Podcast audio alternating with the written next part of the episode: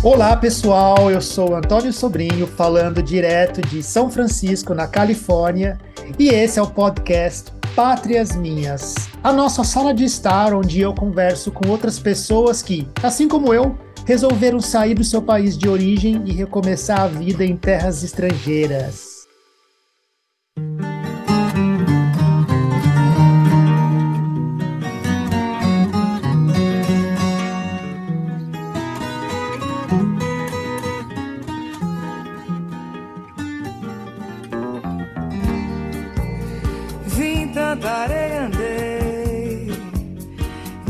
Cheia eu sei, uma saudade imensa. E hoje aqui comigo nós temos a Maria Luísa, ou Malu para os íntimos. A Malu nasceu e foi criada na cidade de São Paulo e há mais de cinco anos se mudou para os Estados Unidos. Será que ela conquistou o seu sonho americano? Vamos descobrir agora. Malu, bem-vinda. Oiê, tudo bem? Obrigada pelo convite, primeiramente. Estou super feliz de estar aqui participando desse projeto lindo, né? Que muita gente, inclusive, precisa escutar bastante antes de tomar qualquer decisão, né? Eu acho muito importante isso, com certeza. Obrigada, viu, Tony? Ah, imagina, obrigado você por ter aceitado. Você está no Brasil hoje. Eu tô, eu tô no Brasil. Eu vim aqui passar um, umas semaninhas aqui visitar a família, né? A última vez que eu vim foi em fevereiro. Então eu tento vir pelo menos duas vezes por ano, depois da pandemia, que a gente ficou dois anos sem ver, né? É. Então eu tento vir para ficar e ver realmente pessoalmente a família. Como foi isso para você, Malu, ficar dois anos é, sem poder ir para o Brasil durante a pandemia? É, que você não viu ninguém da sua família durante esse tempo todo. Exatamente, eu fiquei dois anos sem ver ninguém. Ah, foi muito difícil. Eu acho que eh, pelo, só pelo Covid, né, a história, a gente já fica realmente com medo, eh, e ainda mais quando nossos pais estão um pouco mais velhos, né, e a gente fica pensando tudo que pode acontecer, e, e enfim, a- meus avós também estão vivos, então também a gente fica nessa preocupação. Então foi, foi, foram dois anos muito difíceis, assim. Ainda eu estava em Nova York, né, que acho que a gente vai entrar um pouco nisso também. Eu morava em Nova York, é, e a gente passou, né, eu passei realmente, eu e meu namorado, a gente passou momentos assim que foram muito bons a gente ter, estar juntos e muito ruins por estar sozinhos, né? Porque realmente a gente ficou dentro de casa é, quase dois anos e, e, e, assim, longe da família, com problemas. Você fala, ah, agora eu tá com Covid, fica aquele medo, né? Então foi, foi, foi muito difícil, com certeza. Você consegue me dizer qual era o seu maior medo naquela época? Nossa, meu maior medo foi realmente, primeiro, eu não conseguir voltar para o Brasil, né? Porque se eu fosse para o Brasil, depois eu não ia conseguir, as fronteiras estavam fechadas. Uhum. Então, eu acho que eu fiquei mais ansiosa esse prazo, né? Que ninguém sabia qual é o prazo que ia abrir, ninguém sabia, né? E, e o tempo passava, passava, e a gente vai ficando longe, o, o sobrinho vai crescendo os pais vão ficando velhos, vão passando aniversário e a gente vai esquecendo, né, de quão bom é ficar próximo à família, né? Então, realmente, meu medo era isso, assim, de perder mais do tempo de vivência das pessoas que eu gosto aqui. Entendi. É, acho que esse é um, é um medo bastante comum entre todas as pessoas que, que saem dos seus países mesmo. Vamos lá, Malu. É, eu comecei falando sobre o sonho americano, né? A gente ouve muito falar isso. O que, que é esse tal sonho americano para você? Eu também não sei, viu, Dani? Vou te falar muito sincera que eu não, eu não tive muito esse sonho americano, eu não tinha isso, né? Eu gostava muito de viajar, gostava muito dos Estados Unidos, da Disney principalmente, ainda continuo gostando, né? Sabemos. É, mas eu, eu nunca tive um sonho de morar fora, né? Para mim era uma curiosidade, é, de crescimento, assim, de amadurecimento mais do que qualquer outra coisa. É, mas eu acho que o grande sonho que as pessoas têm é um mundo de oportunidades. Eu acho que oportunidades não só se falando em dinheiro, mas em cultura, conhecer o mundo inteiro, né? Assim, porque Nova York, principalmente, Miami, eu acho que é um pouco mais fechado, mas Miami você encontra o mundo inteiro lá. Então você conhece diferentes pessoas com diferentes culturas que te agrega e faz você crescer muito, né? Então, eu, mas assim, para brasileiro, eu acho que é as grandes oportunidades, né? A gente sabe que o Brasil tem poucas oportunidades, é, enfim, a economia às vezes é boa, às vezes é ruim, às vezes é péssima, né? Então, eu acho que essa parte de oportunidades é o grande sonho de todo brasileiro. Você não ter aquele medo de perder o emprego hoje e amanhã você não tem emprego, né?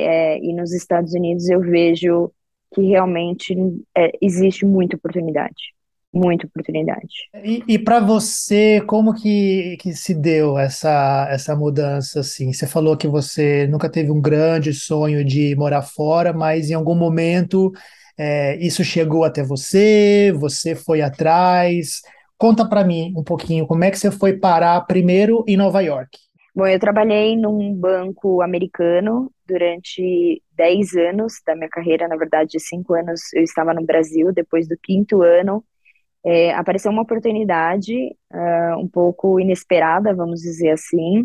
Então, veio uma pessoa de fora, eu acabei conversando com essa pessoa de, né, dos Estados Unidos e surgiu uma oportunidade para um projeto de um ano. A ideia era ir para Nova York, ficar um ano e voltar para o Brasil. Isso que eu tinha em mente, inclusive, assim, fixado, né, que depois de um ano eu ia voltar para o Brasil. Pois bem, esse um ano passou com bastante perrengue, inclusive, porque eu fui não ganhando muito. A gente já vai chegar nessa parte aí de perrengue, mas só para eu não é, perder a pergunta. Você foi como expatriada ou você foi só para só para quem está ouvindo a gente entender? Você pode ir como expatriado quando você mantém Isso. o seu vínculo empregatício com o Brasil ou não? Ou você é, pede as contas no Brasil e aí começa um contrato do zero com a empresa lá fora. No seu caso, como foi?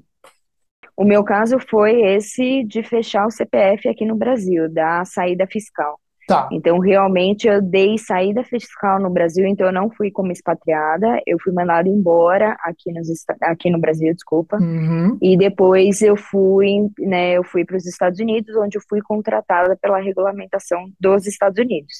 Então, eu fui com o visto L, que chama, que é de trabalho. É, esse visto ele tem duração de cinco anos, então você pode ficar durante cinco anos trabalhando fora. É, e aí depois ou a empresa precisa realmente pagar seu green card, né, da entrada do seu green card, que é sponsor, né, que a gente chama, ou uh, você volta para o Brasil, né? Então tem tem no meio no meio ali outros é, você vai, tem um sorteio que você vira um H, que é o meu caso, inclusive que eu ainda não tenho green card, né? Mas é, é, geralmente eu fui como L mesmo para Nova York. E você foi na fé, então, que você falou que era um projeto de um ano, quer dizer, um ano depois você podia ou não ter o seu emprego aqui nos Estados Unidos. E no caso de não ter, você ia ter que voltar aí para o Brasil e começar a procurar emprego do zero. É, não, foi totalmente assim. Foi um projeto que eu coloquei na minha cabeça que eu precisava aprimorar meu inglês, né? Então, assim, meu inglês era muito ruim aqui no Brasil e eu tinha um colega de trabalho que falava muito bem inglês. Então eu, eu olhei e falava, gente, não é possível, né? Que ele consegue falar e eu não consigo. Então eu decidi assim, a, e realmente a melhor escola de todas foi essa de estar ali e ter que falar, né? Você não tem outra. É, você não tem outra opção, né? Para pedir comida, para lavar uma roupa, para é, resolver os problemas de água dentro dessa casa, para contratar, fechar um lugar. Então você tem que, você tem que se virar. E, e, o inglês, assim, acabou fazendo, né, faz parte quando você vive isso. Então você melhora muito, né, o inglês. Então, é, a minha ideia era essa, aí ficar um ano, né, com emprego, então não desempregada, é, realmente aproveitar essa parte do inglês e depois retornar para o Brasil.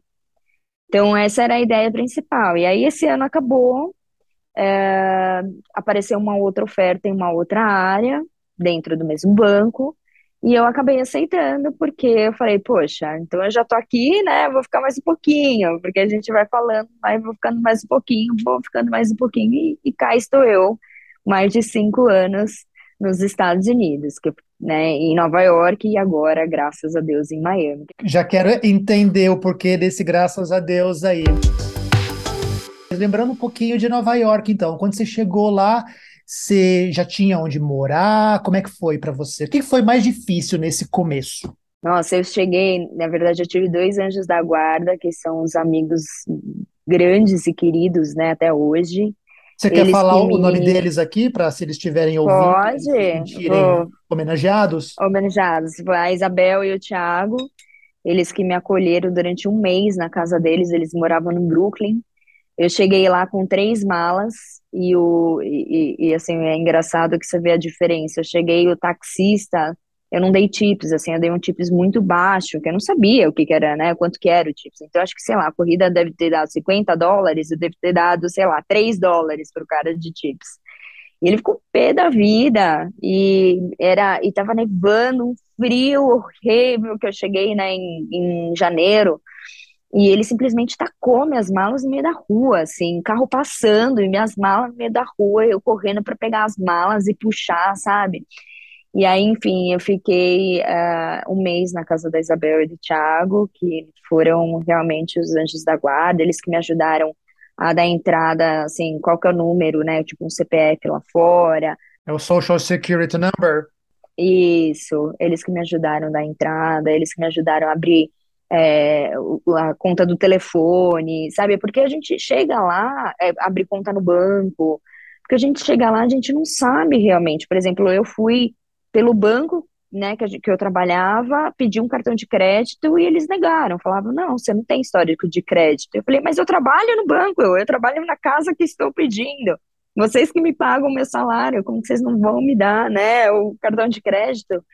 E eles falaram: não, você não tem histórico de crédito, sinto muito. Então, esse começo é muito difícil você entender as particularidades do país. Mesmo você já tendo visitado os Estados Unidos a turismo antes. Exato, é totalmente diferente, né? Assim, esquece o que é turismo, esquece.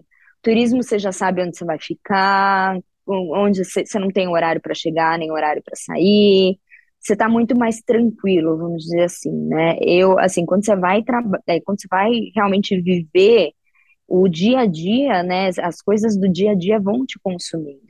Então, é, onde eu morei, meu primeiro apartamento, não tinha máquina de lavar.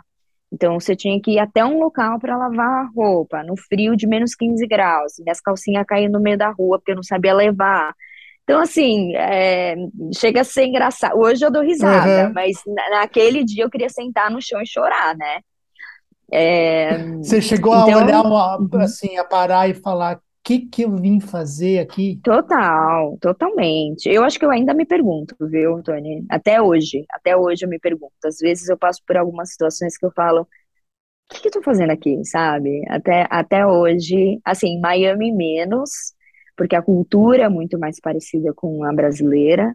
Mas em Nova York, eu acho que eu me perguntei até o último dia que eu estava lá, com certeza. Tem alguma outra situação que você se lembra é, em que você teve esse, essa sensação? Nossa, várias, muitas, né? É, eu conto algumas, assim, quando eu mudei para o primeiro apartamento, é, era, né, o dono era um, judeu, era um judeu ortodoxo, então muito, né, tradicional e tudo mais, e eu não conheço, eu não conhecia a cultura, erro meu total, mas né, você tem que sempre respeitar muito a cultura do outro, mas eu não conhecia, a gente não vê aqui né, no Brasil, não tinha contato, então você não pode, o, o homem não pode encostar na mulher, né, então eu assinei e fui lá dar um abraço nele, falando obrigada, né, poxa, e ele quase me matou, assim, o meu roommate da época, o Daniel, quase falou, pelo amor de Deus, olha que vergonha que você tá passando, sabe?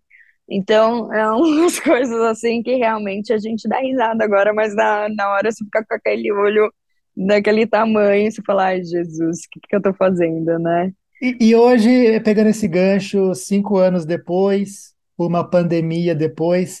Você já conseguiu, é, digamos assim, perder essa mania brasileira muito nossa de querer tocar muito, abraçar, apertar a mão, ou ainda vem muito naturalmente e quando você percebe você já está sendo totalmente brasileira? Olha, eu acho que ainda vem, viu, Tânia? Ainda sou bem, mas assim, em Nova York a gente acaba tomando um pouco mais de cuidado. Primeiro que os americanos eles não dão beijo, né? Então, mesmo que você vai lá e dá um beijo, a pessoa vira o rosto e dá um abraço, assim, é. sabe? Então, é engraçado. E depois você começa a perceber isso, então você abraça, você não, você não dá mais beijo, né? Mas em Miami não. Inclusive quando eu cheguei em Miami, assim, é, em Nova York as pessoas entram num elevador, não dão bom dia, boa tarde, boa noite, assim, ninguém olha um pra cara do outro, sabe? Em Miami já as pessoas dão, porque ela já tem mais a cultura latina. Então você entra no elevador, né? Quando, quando, logo que eu cheguei em Miami, eu entrei no elevador e a moça falou Buenos dias. Eu falei, nossa senhora, sabe? Eu fiquei até perdida, assim, quem, quem, quem tá falando comigo, Jesus? Então, é, em Miami eu me sinto muito mais em casa, assim. É, é, em Nova York não, as pessoas são bem frias. É, realmente, assim, se, se ela não te conhece, ela não vai te cumprimentar, mesmo se você tá no mesmo grupinho sabe? Então, é, as pessoas realmente são bem mais fechadas, assim, né? Malu, quanto tempo você morou em Nova York antes de ir para Miami? Então, totalizando, eu morei quase cinco anos. Em, em, eu fui em 2017, eu fui embora o ano passado, 17, 18, 19, 21. Quatro anos. É, quatro anos, é, quase cinco anos. E aí, outubro do ano passado, que eu vim para fui, fui para Miami. É, é bem recente ainda, né? E você já é. deixou bastante claro a, a, clara a sua predileção por Miami. Sim. É, eu acho que é, é, meio óbvio, mas conta pra gente um pouquinho, então, por quê? Nova York, você tem que pensar que tem três meses no ano que é muito legal. De final de maio, vamos falar, começo de junho até a gente vai até meio de setembro, Nova York é incrível, incrível, porque as pessoas conversam, as pessoas sorriem, as pessoas vão no parque, as pessoas andam, é calor, sabe? É, é gostoso, realmente. Eu, nossa, essa parte, assim, se Nova York fosse isso, é, eu moraria lá tranquilamente. É, mas o que que acontece? Nova York, depois, final de setembro, na verdade, assim, final de outubro, já começa o frio, mas o frio é realmente frio. Não é um frio de 10 graus, é um frio de menos 20. E aí vai, começa outubro, aí outubro fica legal, porque aí começa a neve, né? Novembro neva às vezes, ainda você tá naquela, né, aquela sensação, aí entra dezembro, dezembro a cidade fica maravilhosa. É o encanto dezembro, né? Você lembra dos filmes, neva, as luzes, as árvores de Natal. Aí tem, o, tem a feirinha de Natal, que você vai lá e toma um, um chocolate quente. Então, assim, é um, um, dia a dia gostoso, né? Mesmo com frio, tem coisa para fazer, né? Tem coisa para você olhar. Dia 26 de dezembro, de juro por Deus, dia 26, eles não esperam nem. Acho que eles esperam da meia-noite, eles vão lá e derrubam tudo, sabe? Mas dia 26 de dezembro, não tem mais nada. Nada. Não tem mais feirinha, não tem mais árvore, não tem mais luz, não tem mais nada, e aí só sobrou aquele frio, das quatro horas da tarde tá escuro, e às nove horas da manhã tá escuro, e aí fica janeiro inteiro, fevereiro inteiro, março, aí chega março, aí você fala, pelo amor de Deus, né? Aí você fala, vamos num bar? Não, eu, esse final de semana eu vou sair, vamos num bar. Aí você olha, tá menos 15 graus, aí você fala, ah, não, vamos ficar aqui em casa, assistindo Netflix, comendo uma pipoca. Só que aí no próximo final de semana acontece a mesma coisa. Aí no próximo final de semana acontece de novo. Aí quando você vê, você tá sem amigos, né? Você não tá conversando, você fica cada vez mais. Eu sou uma pessoa que gosto muito de falar, gosto muito de estar com pessoas. E aí eu comecei a me ver uma pessoa muito solitária, uma pessoa muito fechada, uma pessoa que falava menos, que curtia menos. Então, assim, e não é, é, é um, é, é o contexto, né? Assim, acontece. Então, eu acho que é, isso me deixou muito mal, porque eu comecei a me sentir uma pessoa muito solitária, né? e não solitária, porque eu tenho amigos, né? Continuo tendo amigos, a gente sai, mas você acaba, a sua rotina acaba sendo muito casa, trabalho, trabalho, casa. Aí você chega em casa, você fala, vou me trocar, vou na academia, aí tá nevando, você fala, imagina, vou sair nem a pau. Né? Então você acaba se fechando muito. E aí eu acho que um outro ponto muito importante para as pessoas, que as pessoas não sabem disso, eu acho uma curiosidade muito legal, Nova York tem o state e o federal tax. Então você paga do seu salário diretamente, como se fosse, né, o, no Brasil que você paga direto os 27% no Brasil, em Nova York são 42% na fonte. Então 42% do seu salário é do governo já, e é isso. Não tem, não tem onde chorar. É, é então, bem parecido aqui com a Califórnia. É, né? é bem parecida com a Califórnia, né?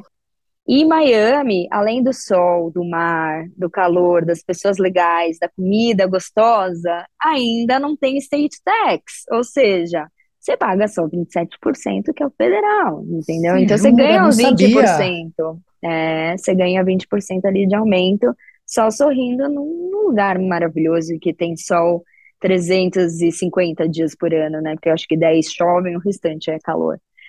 Então, é, eu gosto muito de Miami. Então, eu gosto bastante de Bela, Miami. bela resposta. E é, é, é, eu toquei um pouquinho nisso mais cedo, mas é, agora me aprofundando um pouquinho mais e com foco uhum. em Miami.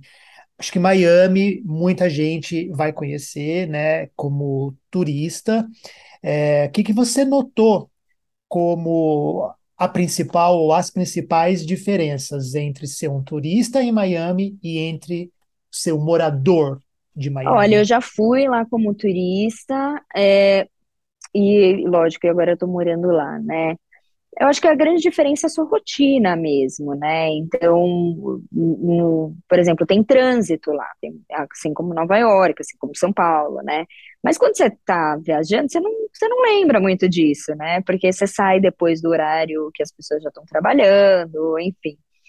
É, então, sim, tem trânsito, a, a comida para você comer todos os dias, né? Porque quando você está passeando, você não tem problema você gastar 50 dólares num restaurante, né? Você está passeando. E aí, quando você começa a ter todos os dias isso, você fala, putz, caramba, tá caro, né? Então, é, você não vai na praia todo final de semana, né? Assim, não é todo final de semana que você vai na praia, igual as pessoas imaginam, né? E quando você tá de férias, você vai.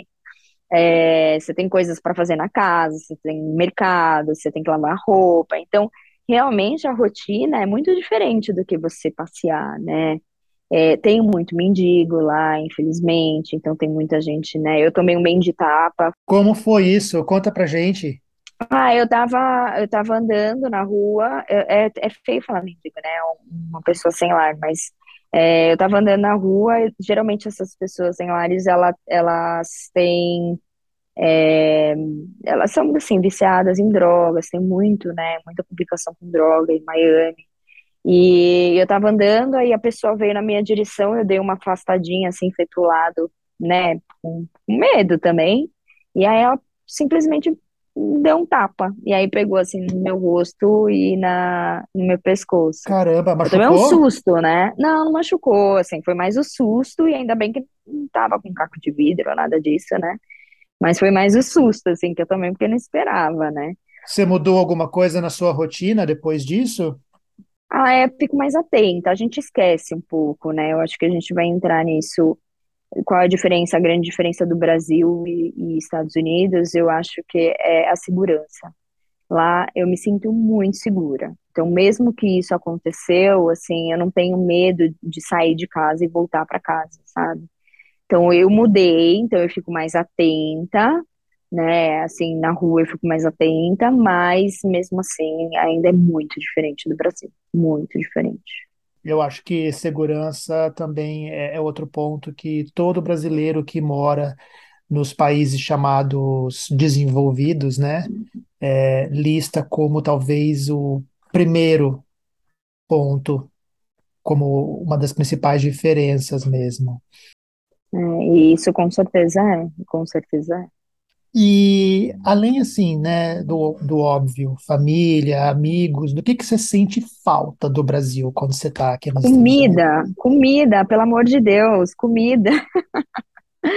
Em Nova York mais. Em Nova York eu aprendi a cozinhar. Tony, assim, eu não sabia fritar um ovo no Brasil. Eu não, eu não tô brincando, assim. Eu não sabia colocar uma carne moída na panela. Aliás, pessoal, nota do entrevistador aqui, a Malu faz um estrogonofe como ninguém. É, exatamente. Tô com saudade então, daquele, daquele estrogonofe. Verdade. Preciso te visitar lá em Miami para você fazer Miami, pra gente. Eu faço, com certeza. Mas é, é isso, assim, a comida em Nova York, eu aprendi a cozinhar, eu aprendi a fazer feijão, eu aprendi no YouTube, inclusive, minha mãe me ligando, ensinando, né? É, a comida, assim, se você deixar, você come hambúrguer todos os dias, e não é brincadeira, não é brincadeira, por quê? Custa barato, né? Não hambúrguer, mas como se fosse um sanduíche, vai, ou é, pão e queijo, pão, queijo e presunto, sabe? Umas coisas assim. Então você acaba, você, eles comem muito rápido, né? Então, em Nova York mais do que Miami também. Então, assim, as pessoas andam na rua, vão comendo, não é que elas param, vão no restaurante, né? Na hora do almoço, por exemplo, do trabalho. Não, às vezes elas vão comprar a salada, que é um bowl de salada ruim pra caramba, e voltam andando comendo, sabe? Em Miami também, é assim? Em Miami, assim, as pessoas também não saem muito, mas é um pouco mais civilizado, vamos dizer, parte de comida. Então, a gente pelo menos tenta uns 20 minutos parar e, e comer, né, um, enfim, na mesa mesmo. Mas a gente não tem o luxo de usar prato, prato mesmo, não. Eu, eu fui almoçar hoje, eu falei, olha que luxo ter um garfo e uma faca de verdade, né? Porque é tudo de plástico que a gente come lá. Então, é um luxo comer com um garfo. Tava tão pesado, o garfo eu quase derrubei, inclusive, perdi. Exato. Então, é, é, é assim. Agora, é, é, eu acho que eu, o que eu sinto mais falta é isso, comida, com certeza sushi com chocolate, não existe isso lá não. Você falou mais cedo sobre é, sair para comer e gastar. É, Miami é mais barato que Nova York para comer fora? Olha, uns, antes da pandemia era. Antes da pandemia, tanto moradia quanto assim sair era mais barato que Nova York. Hoje em dia não. Hoje você é, o mesmo preço, assim, com certeza tá o mesmo preço. A moradia ainda é um pouco mais barato se você falar em Manhattan mesmo, né? Na ilha, mas subiu, assim, é, os apartamentos subiram, dobraram de preço de aluguel nesse, depois da pandemia, sabe? Muitas pessoas mudaram para lá, então tá muito procurado, então tá, tá caro agora, não, não é tão barato mais, não. Malu, é, próxima pergunta eu não sei como formular. É, o que eu quero saber é sobre as diferenças entre ser mulher no Brasil e nos Estados Unidos. A princípio, eu tinha pensado em perguntar se era mais fácil ser mulher aqui ou aí, mas agora eu estou me perguntando se o certo não seria onde é mais difícil. Eu acho que se a gente pensar em parte de segurança, com certeza nos Estados Unidos é mais fácil, né? Você não vê tanta parte de, né, de, sem rape, como que fala, de estupro. realmente de estupro. Violência ou, sexual no geral. Exato. Lá, por exemplo, se uma mulher, né, for para a corte e falar prejuízo que ela está sendo realmente né, de alguma forma abusada, de qualquer abuso pelo marido, então as leis lá, elas são muito mais fortes.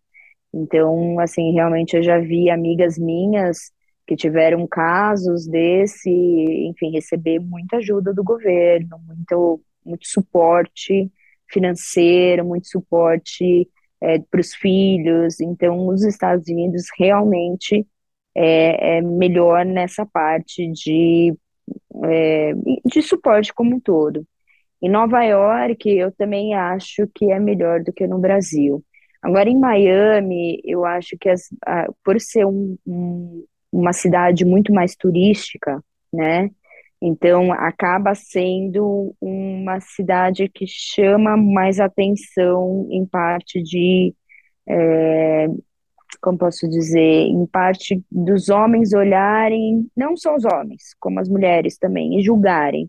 Então, assim, existe mais julgamento, que tipo de roupa você usa, né? O que, que você está fazendo, como que você está agindo. Mas no Brasil também tem, a gente sabe disso, né? Então, resumo, eu acho que os Estados Unidos é, é, é mais fácil, é, mais, é menos difícil ser mulher do que o Brasil. A gente está falando de grandes cidades, né? Se você for para o interior, assim, se você vai para dentro de Jersey, ou você vai, né, que eu, onde eu conheci, posso falar, ainda continua muito aquele negócio que mulher cuida dos filhos, cuida da casa, sabe? Tem muito esse esse mundinho que a gente acha que não existe, existe sim, tá? Lá. E pode ser que outros interiores dos Estados Unidos também, que eu não conheço, eu conheço né, lá e eu posso dizer. É, mas é cultural, né? Assim, eu não vejo as mulheres sofrendo por conta disso. Então, por exemplo, nos Estados Unidos, a licença maternidade é três meses, né? Diferente do Brasil, que acho que são quatro, mais as férias, né? Então, são três meses e só tem escola grátis a partir de cinco anos de idade. Então, do momento de três meses que você sai da licença maternidade até os cinco anos de idade da criança, ou você precisa pagar, que serviço é muito caro nos Estados Unidos. Então, se você precisar contratar uma babá, realmente você vai pagar, sei lá, 3 mil dólares por mês. É, e aí, muitas mulheres optam em parar de trabalhar para cuidar dos filhos, né? Então, isso para mim acaba sendo complicado, porque a mulher, querendo ou não, ela fica dependendo financeiramente do marido, né?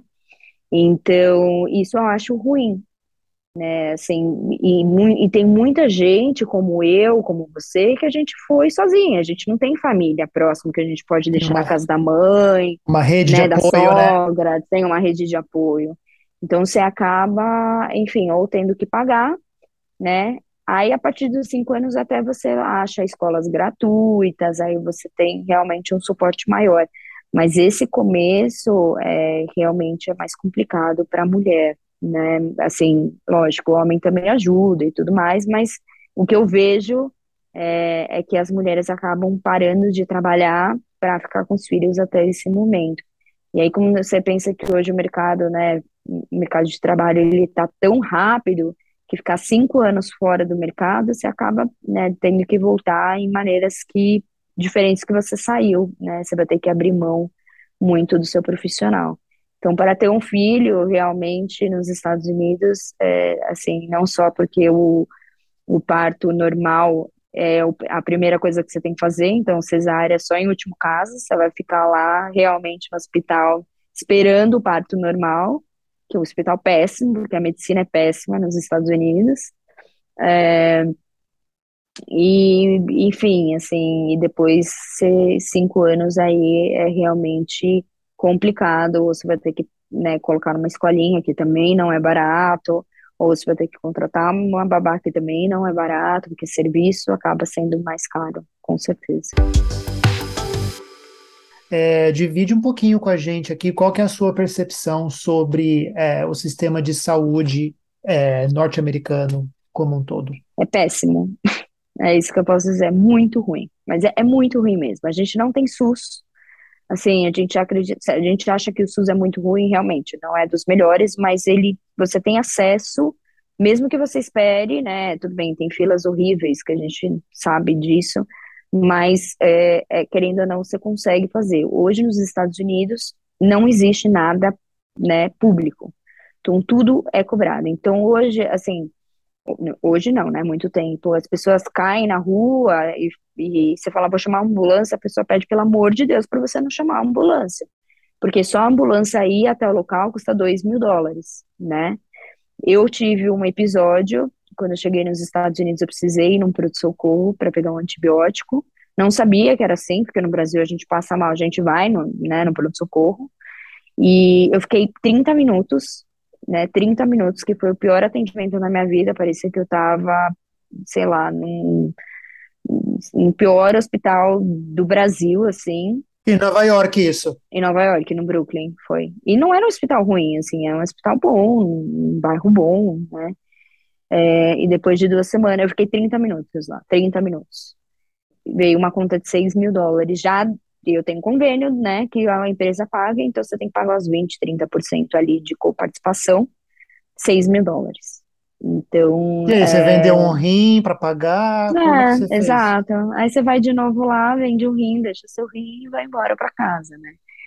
Enfim, Não, mas agora, então... brincadeiras à parte, uhum. até para quem está ouvindo, porque eu acho isso super útil, assim, é, você pode, o que é o que eles chamam aqui de dispute, né? Que é, é o, o, de é, brigar para não pagar esse valor, né? Foi isso que você Exato. fez? Foi, então, na verdade, assim, a, a parte, você não tem, você não vai pro, você não fica com o nome sujo se você não pagar, né? É, mas é péssimo, sem dúvidas, né? É horrível você não pagar. Né? Acho que pesa no seu credit e, score, né? Total, total. Para quem não sabe, gente, o credit score aqui nos Estados Unidos, só cortando você rapidinho, Malu, ele é assim, como ela mencionou antes, para você conseguir cartão de crédito, para você conseguir viver, você tem que ter um bom credit score. Então, realmente, é, qualquer manchinha negativa no seu, no seu histórico vai te prejudicar bastante. Então, eu fiz uma carta solicitando, né, escrevi, até foi uma colega minha do trabalho que me ajudou e tal, e aí foi que, na verdade, tive que pagar um, uma parcela bem pequena, e você vai meio que negociando, sabe? Você vai ligando e fala, ah, eu posso pagar tanto, é isso. Aí você fala, e é assim, você vai meio que negociando mesmo, vira uma negociação, né? Mas é, é muito complicado, assim, tem, tem hospitais que aceitam, tem hospitais que não aceitam, né? Então é uma briga eterna realmente para você conseguir pagar algo assim, pelo menos se eu fosse bem atendida, né? Geralmente você fala, puxa, precisei, fui bem atendida, foi ótimo, resolveu meu problema, até você falar, tá, vou negociar porque eu não consigo pagar, mas vou pagar alguma coisa. Agora, quando você é mal atendida, pessoa mal olha pra sua cara, te dá. E aí ele me deu um comprimido, um só, de antibiótico, e o restante eu tive que ir na farmácia comprar. Entendeu? não te dá, na hora eu passando mal, não te dá nada na veia, nada, nada. Simplesmente, olha, você tem isso, tá aqui um antibiótico, toma aí para você sentir melhor e, e vai para sua casa. Né? Ah, então, e a sua continha de 6 mil dólares aqui. Exato, que depois a surpresinha que chega. É, é. Outra notinha do é, entrevistador aqui, eu me lembro que logo que eu me mudei aqui para aqui para Califórnia, é, eu não me lembro o que que era, mas eu tava, não estava muito legal. Enfim, eu sabia que em algum momento eu ia precisar passar por um médico. E eu me lembro de eu é, falando com a Balu e ela assim: olha, ok, vai, mas não vai em emergency care. Você tem que ir em é. urgent care. É, assim, lembra disso, urgent care, porque é mais é. barato, emergency care, eles vão te cobrar uma fortuna. Exatamente. Eu ter memorizado isso, assim, para nunca mais esquecer mesmo. É, não, e é totalmente isso, porque emergency care, assim, você vai sair, você sabe que você já você entra já pagando, respirando e, e gastando em dólar. Malu, você já elencou várias coisas bacanas aqui dos Estados Unidos, já elencou também pontos negativos, é, mas se você pudesse levar uma coisa dos Estados Unidos para o Brasil, que faria do Brasil um país melhor, o que, que seria? O que eu levaria, eu acho que assim, nos Estados Unidos, qualquer emprego que você tenha é um emprego. Então, não tem julgamento. Se você é garçom, se você é empresário, se você faz comida ou se você é uma babá, não tem julgamento. Você tem um emprego, você está trabalhando e é isso que importa. Eu acho que eu levaria isso para o Brasil. As pessoas não julgarem as outras pelo emprego que elas têm. É um emprego, né? A pessoa está lá trabalhando para ganhar o dinheiro com dignidade e é isso.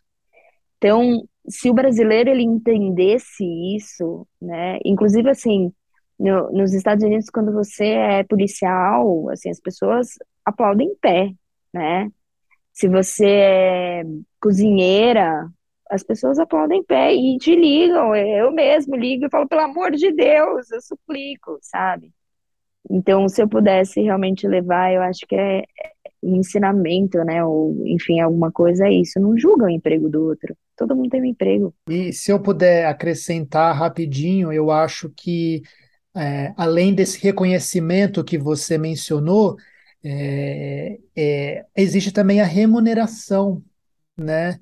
Então, empregos que no Brasil, infelizmente, são considerados de segundo escalão, É, digamos assim, né, tendem a, a, a ter salários é, pífios, né, que infelizmente as pessoas não conseguem sobreviver só com aquele salário.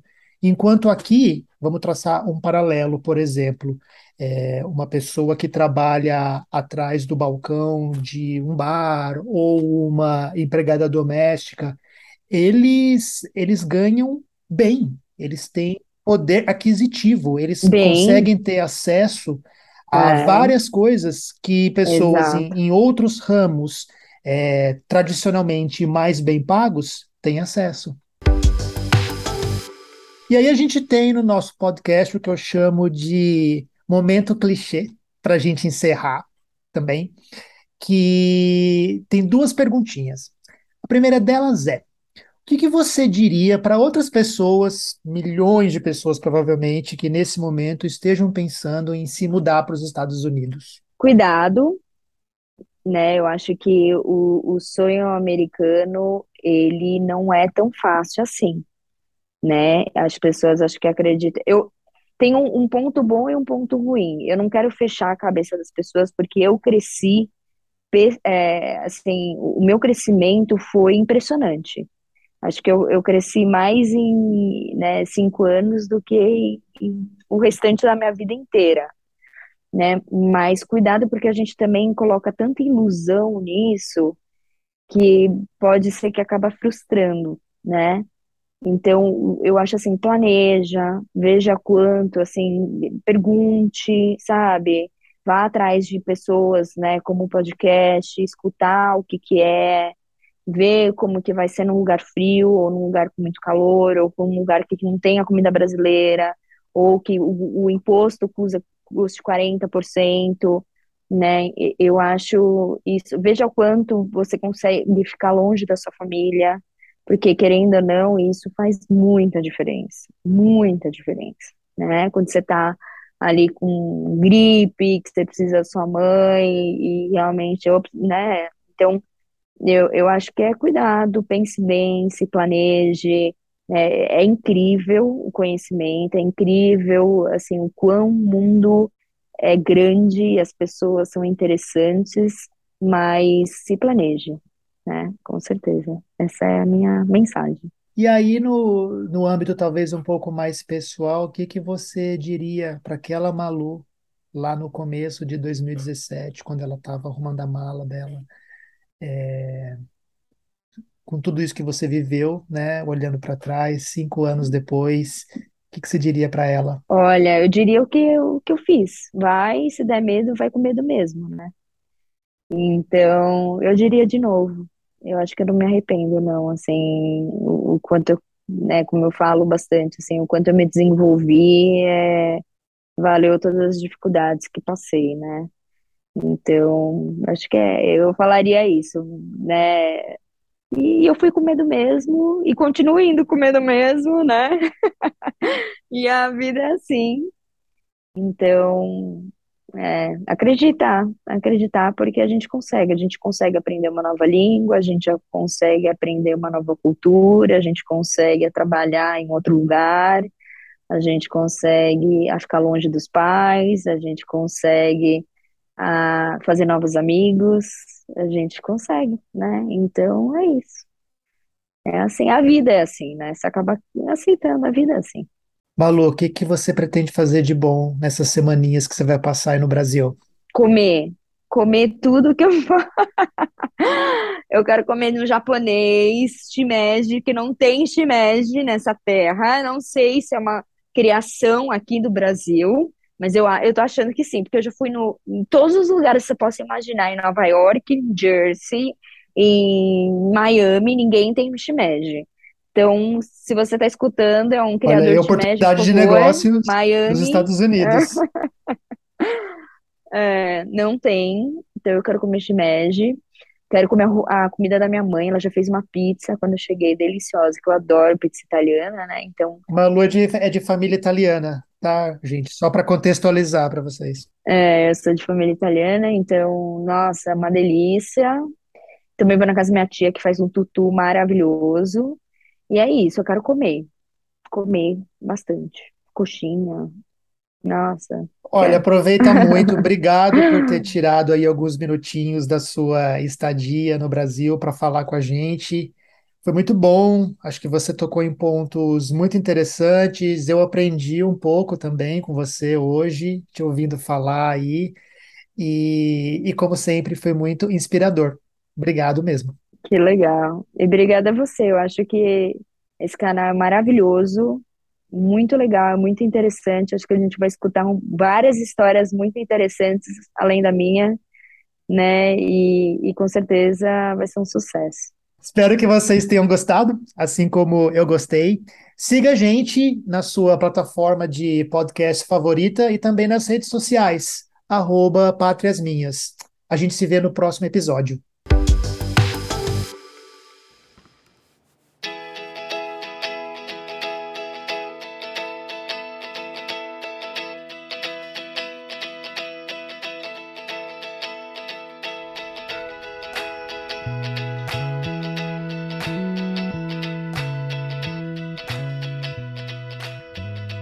Chegou, a gente já estava aqui nos Estados Unidos fazia quase dois anos, né? Eu estava morando, já tinha morado em Manhattan, estava morando no Brooklyn, né?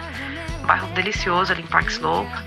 Mas estava eu, meu marido, meu cachorro e meu gato, e eu tava super estressada na cidade. Tô velha, né, gente? Diferente. A Malu tá, tá com toda a vida aí pela frente. Eu já tava velha, estressada, louca pra voltar pro Brasil. Tá, ainda tava na marca dos dois anos, sabe? Todo expatriado tem esses dois anos que você fica contando os dias pra voltar.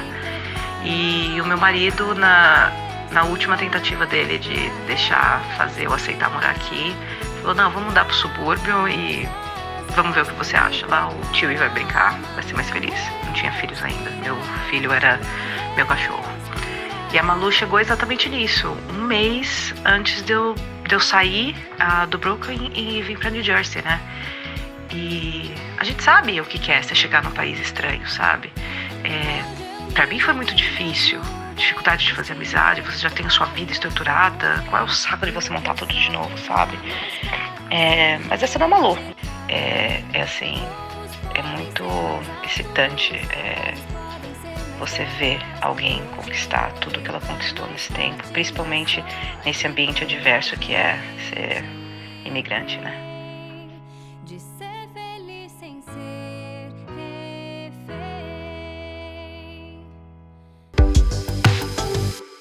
E no próximo episódio de Pátrias Minhas. As pessoas são mais sérias. As pessoas, para te convidarem, para você ter ideia, você é amiga dessa pessoa depois de muito tempo. Ela não abre a porta da sua casa e fala, vem tomar um café comigo. É difícil essa relação. Ela fica ali entre os corredores, praticamente. Fica ali na, na rua, nos encontros. Mas é muito difícil isso sabe, essa recepção de acolher, de entender os seus sentimentos, as pessoas são muito, eu acho por conta de todo o histórico, desde a guerra, eu acho que isso é uma, sabe assim, tá enraizado aqui, é uma questão meio de tradição mesmo. Não é que eles não queiram ser assim, mas eles são.